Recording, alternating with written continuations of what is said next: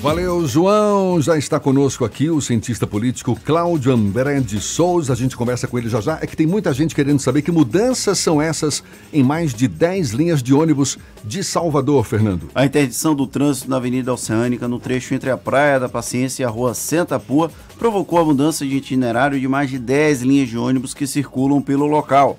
A mudança é por causa das obras de requalificação entre os bairros Jondina e Rio Vermelho. De acordo com a Secretaria de Mobilidade, com a alteração, as linhas que circulam no sentido Barra, passando pela Avenida Oceânica, estão seguindo pela Rua da Paciência, Rua Euclides Matos, Travessa, Travessa Garibaldi, passando pela Avenida Garibaldi no retorno em frente ao Monumento Clériston Andrade e na Avenida Ademar de Barros. Olha, estamos há pouco mais de 10 meses das próximas eleições municipais. E qual o cenário político que deve marcar o pleito em Salvador? Com Lula de volta às ruas, com a promessa de apontar caminhos para a reorganização da esquerda, é de se esperar também que haja um esforço para levar o PT a um feito inédito: governar a Prefeitura de Salvador, o que certamente deve mobilizar o prefeito Assemineto para evitar que isso ocorra. Essa esperada polarização na disputa eleitoral do ano que vem em Salvador é tema da nova reportagem da série Olhar Futuro na edição de hoje do Jornal à Tarde. E a gente mergulha um pouco mais no assunto, conversando agora com o cientista político e professor da Unilab, Cláudio Ambera de Souza. Bom dia, seja bem-vindo, Cláudio. Bom dia, Jefferson. Bom dia, Fernando, e a todos os ouvintes da Tarde FM. Para onde vai a política brasileira em Salvador no ano que vem?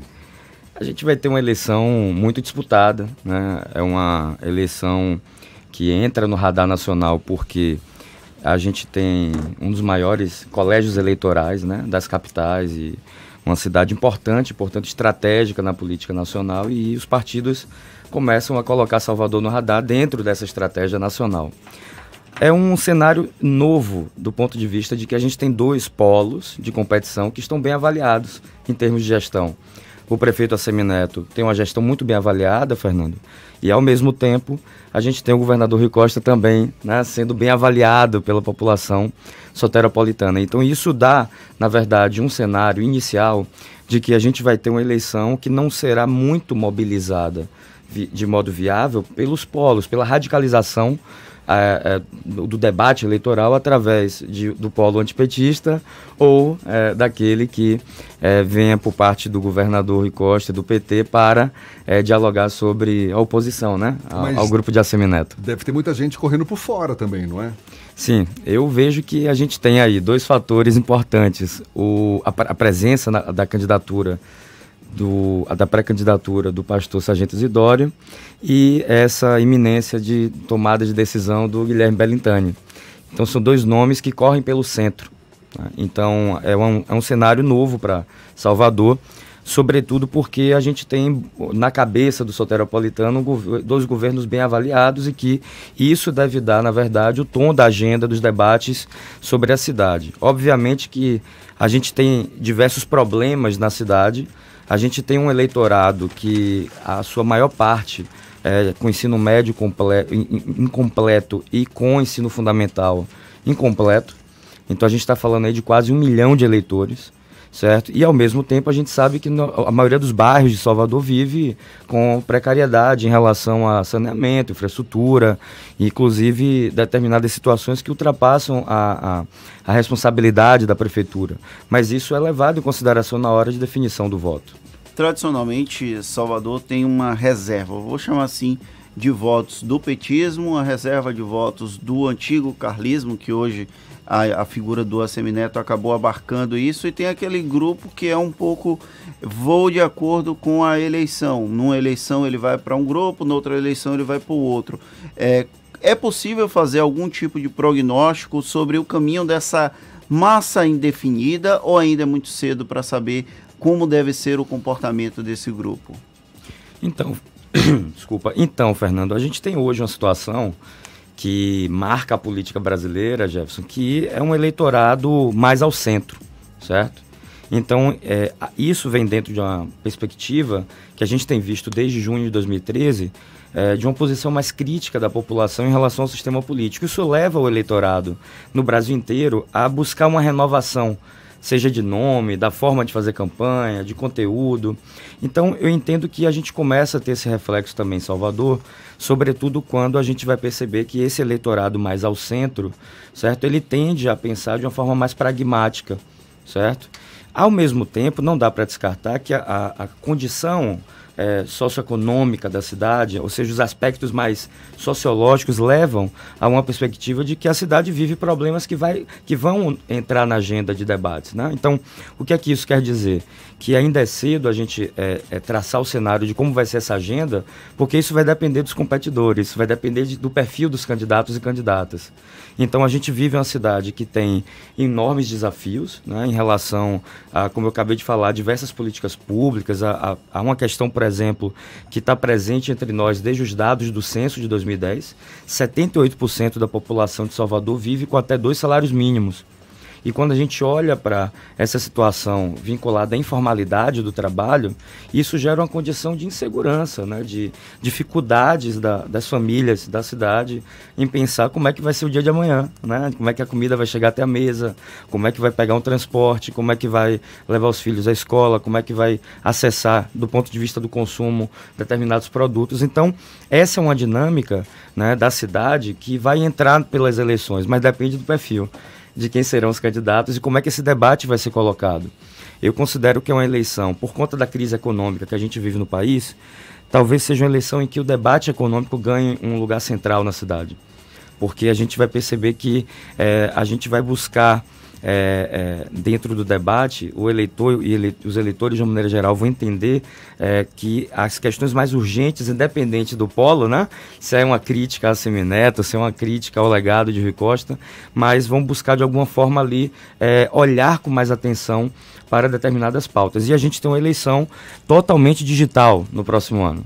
A gente tem uma eleição que vai ter impulsionamento de conteúdo nas redes sociais, algo já permitido por essa reforma política é, aprovada recentemente pelo Congresso e sancionada pelo presidente Bolsonaro.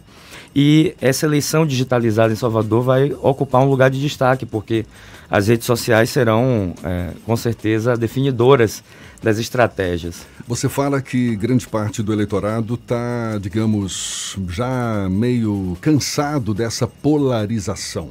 Agora, qual é a perspectiva de algum do, desses candidatos ou dos possíveis candidatos de costurar uma aliança, seja em nível nacional, seja em nível local? Mas eu vou pedir para você segurar a resposta para divulgar já já. A gente está aqui conversando com o cientista político e professor da Unilab, Cláudio André de Souza. Agora são 7h45 e a gente retoma a conversa com o cientista político e professor da Unilab, Cláudio André Souza. Cláudio, eu deixei no ar. Tem alguém ou um possível próximo candidato capaz de costurar uma aliança, seja em nível local, a gente está falando aqui das eleições municipais, mas também em nível nacional? Claro, pessoas talvez distintas. Olha, Jefferson, eu acho importante a gente perceber que as eleições municipais elas são diferentes, né? Porque, primeiro, o eleitorado está com a cabeça focada nos assuntos do cotidiano da cidade e, ao mesmo tempo, né, os partidos têm mais autonomia para montar essas alianças. O que é que eu vejo hoje? O Democratas costura na política nacional o que eu venho a chamar de centro da governabilidade. Primeiro pelo lugar ocupado né, de Rodrigo Maia como presidente da Câmara dos Deputados e pelo próprio perfil da bancada na articulação é, da governabilidade é, do país, não só relacionada à base aliada de Bolsonaro. Então, eu considero que o partido larga na frente principalmente pela viabilidade do projeto político aqui, quando a gente tem a gestão de Assemineto muito bem avaliada, e isso vai ser talvez o primeiro mote da campanha no próximo ano. Ou seja, é, o debate de agenda que eu falava no bloco anterior se inicia dentro de uma perspectiva de julgamento da gestão, do legado de Assemineto à frente da prefeitura. Então, o, o, eleitor começa a pensar dessa forma, né? Ah, como foi a prefeitura nos últimos oito anos? Então, é, tem, um, tem aí um caráter plebiscitário. Então, o seu grupo larga na frente. É um grupo é, que tem favoritismo na montagem dessas estratégias e, portanto, por ter a máquina também, por ter a prefeitura, a gente passa a ter ali um, um, um pontapé inicial na disputa a partir do grupo de Assemineto. E a provável definição de um nome como o vice-prefeito Bruno Reis, com uma certa antecedência, já que há esse indicativo que o prefeito deve anunciar até o final de 2018 o 19, o nome que vai disputar a prefeitura em 2020, também acaba sendo um, um ponto favorável para esse grupo político, já que há um cenário de indefinição no outro grupo, no grupo de oposição? Sim, eu considero que a partir do momento em que ele já se coloca como pré-candidato, é, ele passa a iniciar as tratativas é, da costura das alianças que não são só, não são só partidárias, né, Jefferson e Fernando? Porque a partir do momento que ele se coloca nesse lugar, ele começa a conversar com associações de bairro, ele começa a conversar com lideranças comunitárias. O, o, a, a geografia eleitoral de Salvador é que a Orla não elege ninguém, né? Tem que entrar para os grandes bairros, os grandes conglomerados urbanos. Então, essas conversas são importantes, sobretudo porque, eu, e, e, conforme eu vim escrevendo na, no Jornal à Tarde com uma certa periodicidade, o fim das coligações proporcionais exige é, uma maior atenção na montagem das chapas para vereador, né? nas eleições proporcionais. Então, isso força que é, haja uma definição, uma montagem do perfil de votos, quem é que vai para tal área. É o que eu chamo de uma distritalização da cidade. Embora eu seja a favor da eleição proporcional, é, a, a montagem desse quebra-cabeça dos partidos passa a ser muito importante. Então, o candidato, o pré-candidato a prefeito, é quem vai liderar essas tratativas, né? Quem é que vai ser o candidato no bairro como Mussurunga, bairro da Paz, Cajazeiras e assim por diante, como acontece em todos os partidos. Cláudio, você é autor do livro Para Onde Vai a Política Brasileira? Até te perguntei logo no início do nosso papo para onde vai a política brasileira em Salvador. Uhum. Agora, para onde vai a política brasileira em nível nacional? Olha, Jefferson, infelizmente eu termino o livro, né? É um ensaio que eu lancei no final do ano passado é, costurando uma, uma perspectiva muito, para mim, clara que está colocada hoje na política nacional. A gente tem um ciclo né, que pode ser de aprofundamento da democracia ou de tensionamento através de um autoritarismo societário, ou seja, é, a partir de um autoritarismo a costurar a relação entre Estado e sociedade civil. Esse autoritarismo é muito presente é, no grupo Bolsonaro, no, na família Bolsonaro, nesse grupo que chegou ao poder. E, ao mesmo tempo, vem as instituições tentando costurar um equilíbrio institucional através do presidencialismo, através da relação entre os poderes. Então, eu vejo que é, a gente está tendo uma reação a chegada de Bolsonaro com algumas perspectivas é, que eu considero antidemocráticas passam a ser combatidas pelo centro democrático, né? pelos grupos que estão ali em torno das instituições e estão no sistema político. Então eu acho que esse é um ponto importante. E o segundo é que a gente começa a ter uma politização da sociedade um aumento da politização da sociedade civil. A gente está se acostumando, Jefferson, a debater mais política nos bares, na universidade, é, na família, nos grupos de WhatsApp. Então isso é um reflexo né, da, da sociedade buscando entender os seus direitos, os seus interesses e trazendo isso para o mundo da política. Cláudio, você também, para a gente encerrar, desenvolve uma pesquisa na área de protestos. Até você estava se referindo aqui no nosso bate-papo no intervalo do, do, do, programa que em Salvador, nos últimos dois anos, mais de 500 protestos, é isso exato, mesmo? Exato, A gente colhe através dos grandes sites né, de confiabilidade jornalística, a gente consegue capturar essas informações dos protestos na cidade e a gente eh, notou uma lacuna acadêmica, Jefferson, que é, não tinha uma pesquisa hoje, é, principalmente em nível nacional, que juntasse esses protestos que aconteceram nas cidades. Então a gente começou por Salvador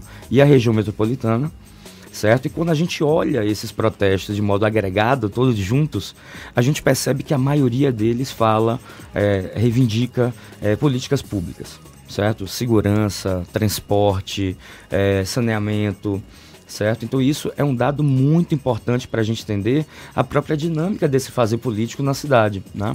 Então a gente viu que esses protestos são espalhados, eles não nem sempre são partidarizados, eles não são organizados né, por grupos mais próximos a, a partidos. E isso é muito interessante para a gente entender a própria cidadania e, e, e as relações de conflito em torno da política em Salvador.